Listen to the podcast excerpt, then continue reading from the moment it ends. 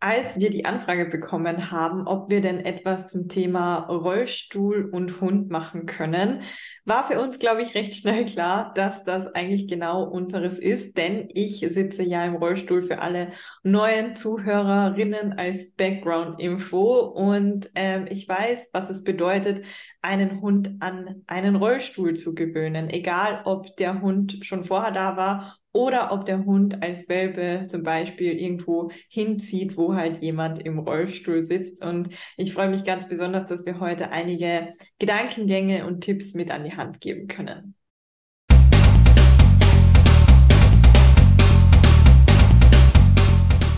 Hallo und herzlich willkommen bei Wow, dem österreichischen Hunde-Podcast. Mein Name ist Laura und ich bin Coach für Mensch und Tier. Ich begleite nicht nur dich und deinen Hund, sondern auch dich und deine Katze oder dich und deinen Hund und deine Katze. Und außerdem lebe ich mit einer Assistenzhündin zusammen, denn ich selbst sitze im Rollstuhl aufgrund einer Behinderung und benötige auch von meinem Hund im Alltag Unterstützung. Und ich freue mich ganz besonders, dass wir heute hier sind hallo, mein Name ist Kerstin. Ich bin Hundetrainerin und HundehalterInnen-Coach ähm, und habe mich auf das entspannte Alleinebleiben von Hunden mit oder ohne Trennungsstress ähm, fokussiert und ebenfalls auf die Ausbildung von Bürohunden. Ja, wir freuen uns sehr, dass du heute zu dieser neuen spannenden Podcast-Folge eingeschaltet hast, wo ich ja, Laura ein bisschen zum Thema Rollstuhl, Rollstuhl und Hund interviewen werde. Genau, ich glaube, wir starten einfach gleich mal los, Laura. Wir haben ja die Anfrage bekommen von einer lieben Zuhörerin, die ähm, einfach da ein bisschen mehr dazu wissen wollte. Und ich glaube, wir schneiden das Thema mal generell wie soll ich sagen, basic an und ähm, mich würde es einfach jetzt mal interessieren. Es gibt ja unterschiedliche Arten, wie ähm, Hunde sich an Rollstühle gewöhnen müssen. Entweder zum Beispiel, weil ähm, man einen Unfall halt hatte und den Rollstuhl nur temporär hat oder vielleicht auch Krücken oder was auch immer. Ähm, oder aber auch so wie du, wo der Rollstuhl schon vorher da ist, bevor der Hund einzieht. Ich würde da gerne mal vielleicht beides so ein bisschen anschneiden. Ähm, kannst du da was zu sagen zu den unterschiedlichen, unterschiedlichen Ausgangspositionen wie das die Hunde, den Hund dann auch beeinflusst? Ja, also klar ist ähm, meiner Erfahrung nach, dass wenn der Rollstuhl davor da war, dann ist man ja als Mensch schon geübt. Man weiß, wie funktioniert der eigene Rollstuhl. Ähm, man weiß, worauf man halt generell so achten muss. Wie dreht man sich? Wie kommt man über irgendwelche Hürden? Keine Ahnung was. Und kann sich halt voll und ganz auf den Hund konzentrieren und einfach wirklich schauen, okay, wie gewöhnt sich der Hund jetzt bestenfalls an dieses Teil, sagen wir einfach mal so. Ähm, und wie macht man das am besten? Das heißt, man kann hier den vollen Fokus auf den Hund setzen.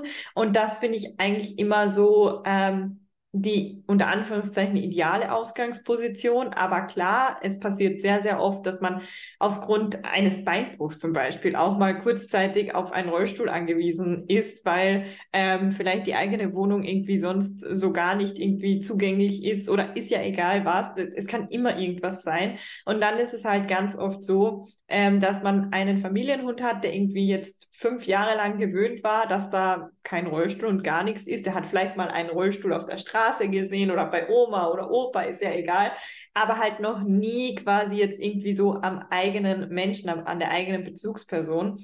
Und ganz oft ähm, sind die Hunde erstmal wahnsinnig irritiert. Und was ich halt auch ganz oft beobachten kann, ist, wenn der Hund vorher, bevor dieser Rollstuhl da war, noch nicht leinenführig war, dann war das vielen Menschen halt schlichtweg egal. Aber wenn ich jetzt dann irgendwie auf den Rollstuhl angewiesen bin und dann auch noch einen Hund habe, der ständig zieht, dann habe ich halt eigentlich ein zusätzliches Problem, äh, was man hätte halt vorher schon vermeiden können. Aber klar, wir werden das dann auch anschneiden, wie, wo, was.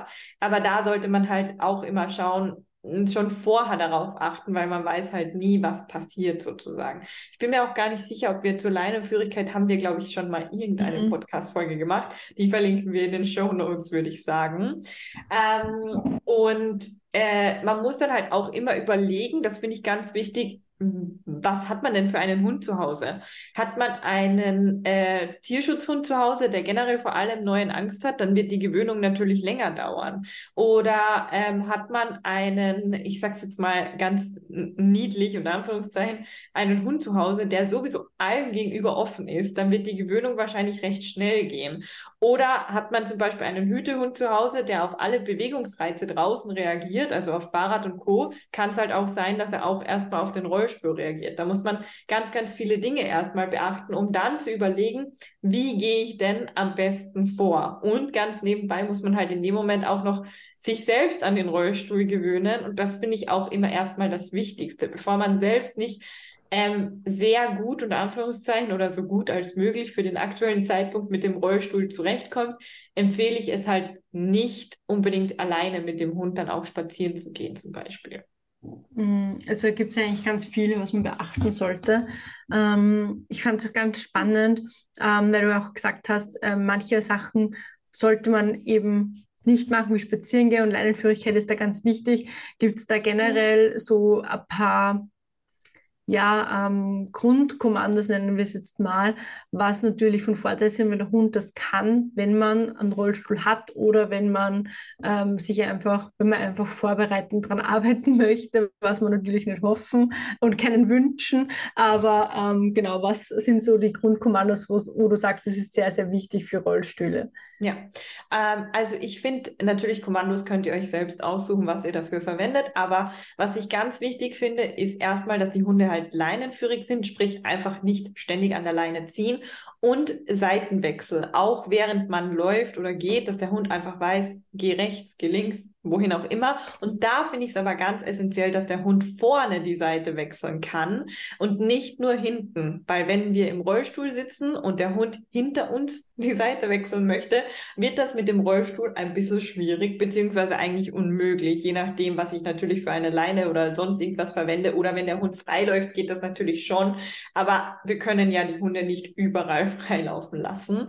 Ähm, und was ich auch ganz essentiell finde, ist ähm, zu sitzen während man dem Hund zum Beispiel das Geschirr anzieht oder ihn anleint oder sonst irgendwas. Ähm, und da wirklich, dass der Hund lernt, so ruhig als möglich zu sitzen, beziehungsweise auch mitzuarbeiten. Also ähm, ein Beispiel aus meinem Alltag, wenn ich zu. Lichi sage, ich möchte sie anleinen und ähm, sie steht dann meistens links von mir, weil ich sie links von mir anleine und sie mir dann quasi äh, zu weit weg ist, dann sage ich einfach, irgendwie hat sich das so eingebürgert, komm näher und dann kommt sie halt näher und dann leine ich sie an. Und dann ist das eigentlich auch alles easy. Und ähm, was ich grundsätzlich auch ganz wichtig finde, ist, dass der Hund bestenfalls nur auf Kommando Menschen anspringt. Und ich sage jetzt auch gleich warum. Es gibt total viele Rollstühle, vor allem diese äh, manuellen Rollstühle, die man halt schieben muss, die einfach total leicht umzuwerfen sind. Und wenn man dann da drin sitzt und der eigene Hund mit 30 Kilo einen da wahllos anspringt, wann immer er Bock hat, dann wirft er einen halt relativ schnell um. Ist natürlich nochmal was anderes, wenn man nur einen 5 Kilo Hund hat. Aber ich muss auch ehrlich zugeben, aus meinem Alltag mit zwei Hunden jetzt, ich warte immer noch auf den Moment, bis ich irgendwann fliege, ähm, wegen meinem jüngeren Hund. Ähm, obwohl ich sehr schwere Rollstühle habe und der Hund jetzt nicht so schwer ist. Also das Endgewicht wird wahrscheinlich so bei 20 Kilo liegen. Ähm, und trotzdem hat er halt manchmal so Anwandlungen. Ich weiß, wann er springt und er darf das dann auch. Aber es gab halt auch schon Momente, wo plötzlich dieser aktuell 16, 17 Kilo Hund komplett auf meinem Schoß saß. Und wenn das halt in meinem manuellen Rollstuhl passieren würde, dann würde ich wahrscheinlich umfallen. Und da ist es halt einfach ganz, ganz wichtig, äh, mit dem Hund schon vorher an diesen ganzen Sachen zu arbeiten. Richtig cool, ähm, verstehe ich total. Und du hast jetzt auch unterschiedliche Rollstühle erwähnt. Ähm, Gibt es ja noch was, das man unbedingt beachten sollte?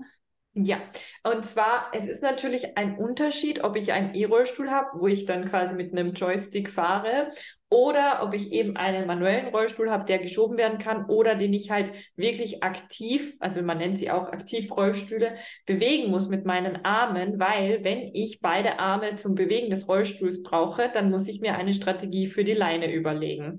Und da gibt es natürlich viele Möglichkeiten vom Bauchgurt bis zu sich die Leine einfach so wie eine Handtasche quasi umzuhängen und so weiter und so fort. Da gibt es super viele Sachen. Ähm, ganz oft arbeitet man auch mit diesen Abstandshaltern, die man vom Rad kennt, damit der Hund halt nicht in den Rollstuhl reinläuft. Aber das ähm, wende ich wirklich nur dann an, wenn der Hund null Angst vorm Rollstuhl hat und wirklich eine Tendenz zeigt, ständig in den Rollstuhl reinzulaufen. Ansonsten ist man halt als Mensch gefordert, ähm, zu schauen, vor allem am Anfang, wo ist denn der eigene Hund? Also mich hat gerade letztens meine Tierärztin gefragt, wie oft das denn eigentlich passiert, dass ich irgendwelchen von meinen Hunden irgendwie über die Pfoten fahre. Und bei Liti ist es sowieso schon lang nicht mehr passiert und bei Barry ist es auch, seit ich ihn habe, nur einmal passiert. Also ähm, wie gesagt, das ist so, man muss aufpassen, äh, vor allem mit größeren und schwereren E-Rollstühlen, aber auch da, ich würde dann nicht sofort die einfachste Methode mit so einem Radabstandshalter nehmen, weil der Hund braucht ja auch Kontakt zu uns. Und wenn er dann da ständig auf Abstand gehalten wird, ist es halt auch nicht ideal unter Anführungszeichen. Also da muss man sich auch vorher überlegen, welche Strategie funktioniert für einen. Ich kenne auch einige Leute, die lassen sich extra eine Vorrichtung auf den Rollstuhl basteln, um da die Leine anzuhängen. Finde ich auch nicht schlecht. Ähm, da muss man immer schauen, auch wie das eigene, mh, mm, ja, auch Kräfteverhältnis ist. Aber würdest du theoretisch, das klingt ja alles schon sehr Rollstuhl fortgeschritten. Also bei mir ist ja zum Beispiel so, ähm, wenn ich jetzt äh, mit einem Rollstuhl, ich bin in meinem Leben noch nie in einem Rollstuhl gesessen, also ich glaube einmal im Krankenhaus zum Hin und Her transportieren, aber ich wüsste jetzt gar nicht, wenn ich den selber schieben müsste oder so, wie ich halt damit umgehe. Das heißt, ich wäre sehr überfordert. Ähm, und was mir auch noch so eingefallen ist, wenn natürlich ein Hund immer die Leine umgehängt haben oder so, hatte der Hund da auch keinen wirklichen, sagen wir mal, bedürfnisgerechten Auslauf, keine Beschäftigung, kein Spaziergang, der, weil er ja trotzdem, auch wenn die Leine sehr lang ist, ähm, irgendwie doch, doch sehr eingeschränkt ist. Das heißt, was würdest du da empfehlen, sagen wir mal, wie bei einer Person wie bei mir, die halt keine Rollstuhlerfahrung hat und auf einmal ähm, trotzdem, wir mit Hund rausgehen, würdest du dann ähm, wirkliche Gassi-Runden, äh, zusätzliche Gassi-Runden machen mit dem anderen oder wie würdest du das empfehlen? Also am Anfang würde ich immer empfehlen, dass man sich eine Hilfsperson ähm, mitnimmt. Also auch auf so vielen Spaziergängen als möglich quasi. Also ich würde das so machen, dass ich sage, okay, einmal am Tag steht mir diese Hilfsperson auf jeden Fall zur Verfügung. Da machen wir einen gemeinsamen Spaziergang und da kann ich mich auch voll und ganz auf meinen Rollstuhl quasi konzentrieren und der Hund wird halt einfach von der Begleitperson unter Anführungszeichen geführt. Der Hund kann schnüffeln, laufen, baden gehen, was auch immer er möchte. Ähm, und natürlich darf der Hund oder soll der Hund auch in dem Moment Kontakt zur eigenen Person äh, suchen. Und wenn er das tut, wird er dafür bitte immer gelobt. Aber der Fokus ist einfach, erstmal einfach nur gemeinsam klarkommen, und Anführungszeichen. Ähm, und jeder darf seinen Bedürfnissen nachgehen, also der Hund halt einfach ähm, ja, sich austoben und machen, was er möchte, die Umgebung erkunden und der Mensch halt wirklich einfach mal draußen sein, die Zeit genießen, das Wetter genießen und einfach entspannt sein. Und wenn man jetzt dann sagt, okay, ich habe aber diese Hilfsperson nur einmal am Tag, ähm, dann würde ich wirklich schauen, dass ich für diese, ich sag's mal, Pipi-Runden ähm, wirklich sage, okay, die schaffe ich alleine, da finde ich mir irgendein Management, eben zum Beispiel Bauchgut oder was auch immer, aber dann geht es halt wirklich einfach nur raus auf die Wiese vorm Haus oder so, dann kann der Hund dort sein Geschäft erledigen oder in den Garten, je nachdem, was man halt hat. Und dann geht es auch wieder rein und dann würde ich lieber drin, das kann man ja auch drin machen, daran arbeiten, dass der Hund sich daran gewöhnt, am Rollstuhl zu laufen.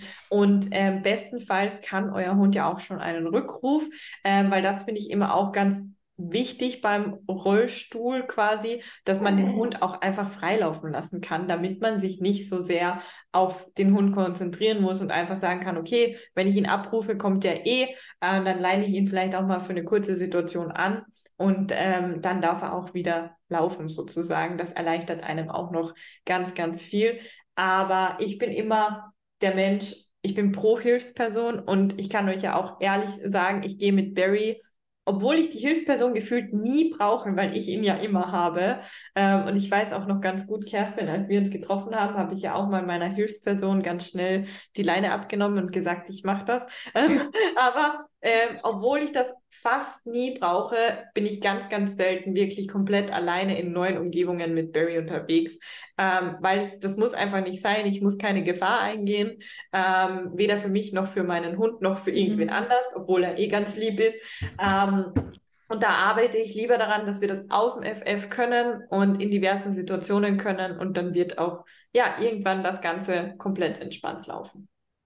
Also hier ist dann eigentlich auch, kann man sagen, nochmal Training viel wichtiger als ja woanders in anderen Situationen, weil ich, man ist ja dann trotzdem irgendwo eingeschränkt. Ich glaube auch mit dem großen Rollstuhl. Ich weiß nicht, ob das ginge, dass du jetzt einfach mal sagst, zack in die Wiese rein und hinten nach, wenn der Hund wegläuft. Ja, genau.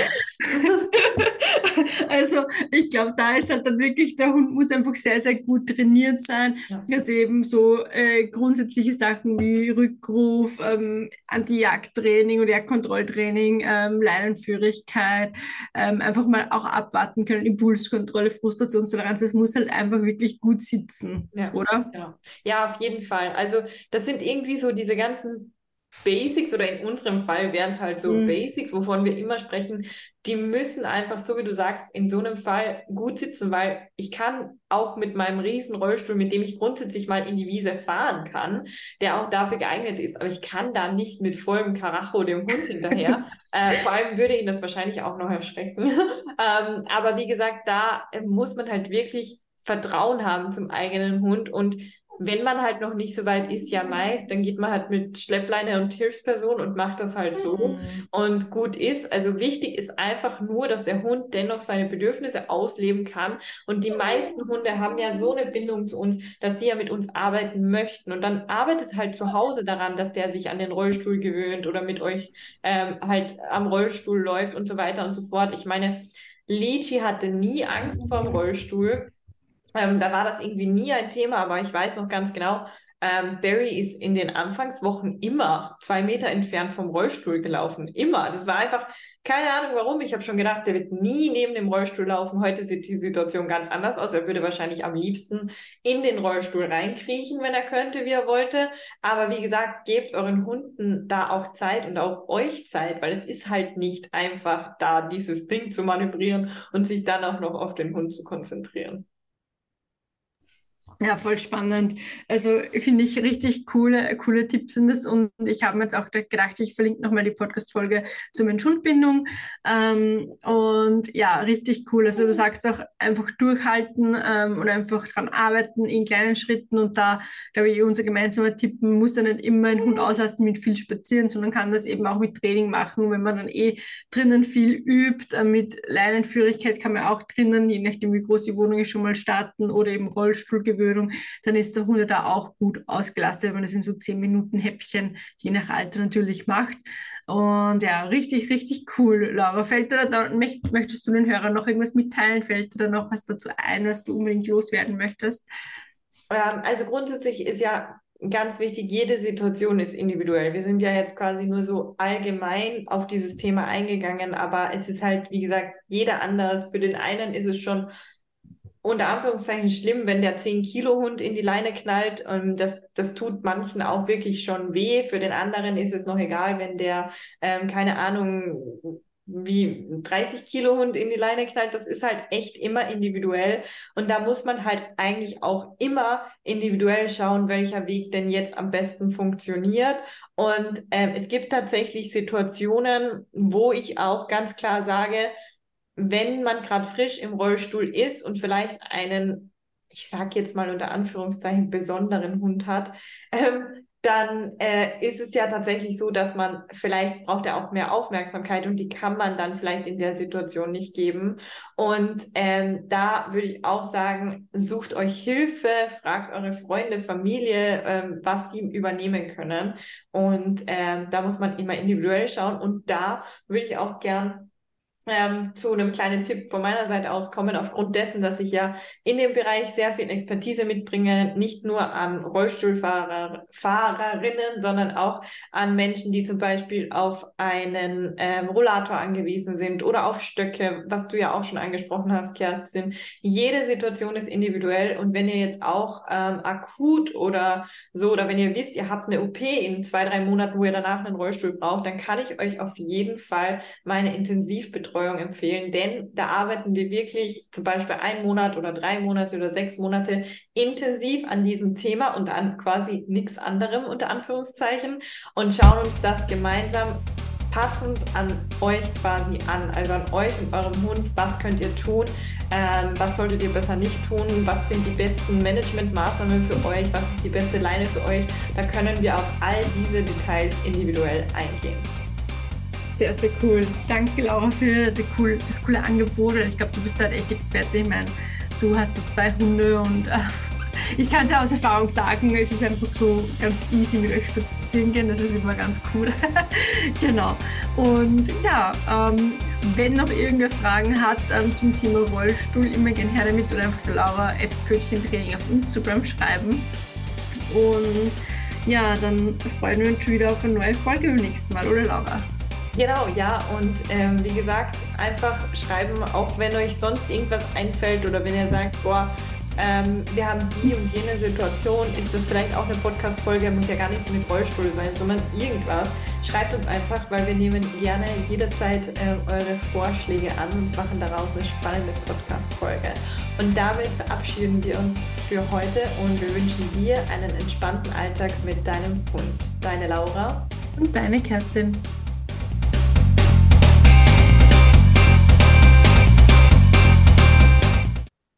Hallo, du bist ja noch immer da. Wir haben heute noch eine kleine Erwähnung und zwar von einem unserer HörerInnen haben wir wieder ein ganz tolles Kommentar und Bewertung bekommen. Super Podcast, danke für diese super Tipps. Das freut uns sehr. Danke, danke für deine Bewertung. Und wenn auch du den Podcast super findest, dann würden Laura und ich uns sehr, sehr freuen, wenn du uns eine Bewertung hinterlässt. Wenn du auf Spotify hörst, dann hinterlass uns gerne eine 5-Sterne-Bewertung, genauso wie wenn du auf ähm, iTunes, so Pod Apple Podcasts hörst. Wenn du das Video auf YouTube schaust, freuen wir uns natürlich auch über einen Daumen hoch und einen Kommentar. Erzähl uns gerne mal, woher du kommst und was du für für einen Hund zu Hause hast. Und ja, wir sagen herzlichen Dank. Jedes Kommentar hilft uns und jeder, äh, jede Bewertung hilft uns weiter, dass wir noch mehr Reichweite bekommen und noch mehr ähm, ja, HundehalterInnen vom bedürfnisorientierten positiven Alltagstraining ähm, erfahren. Also herzlichen Dank und einen wunderschönen Tag.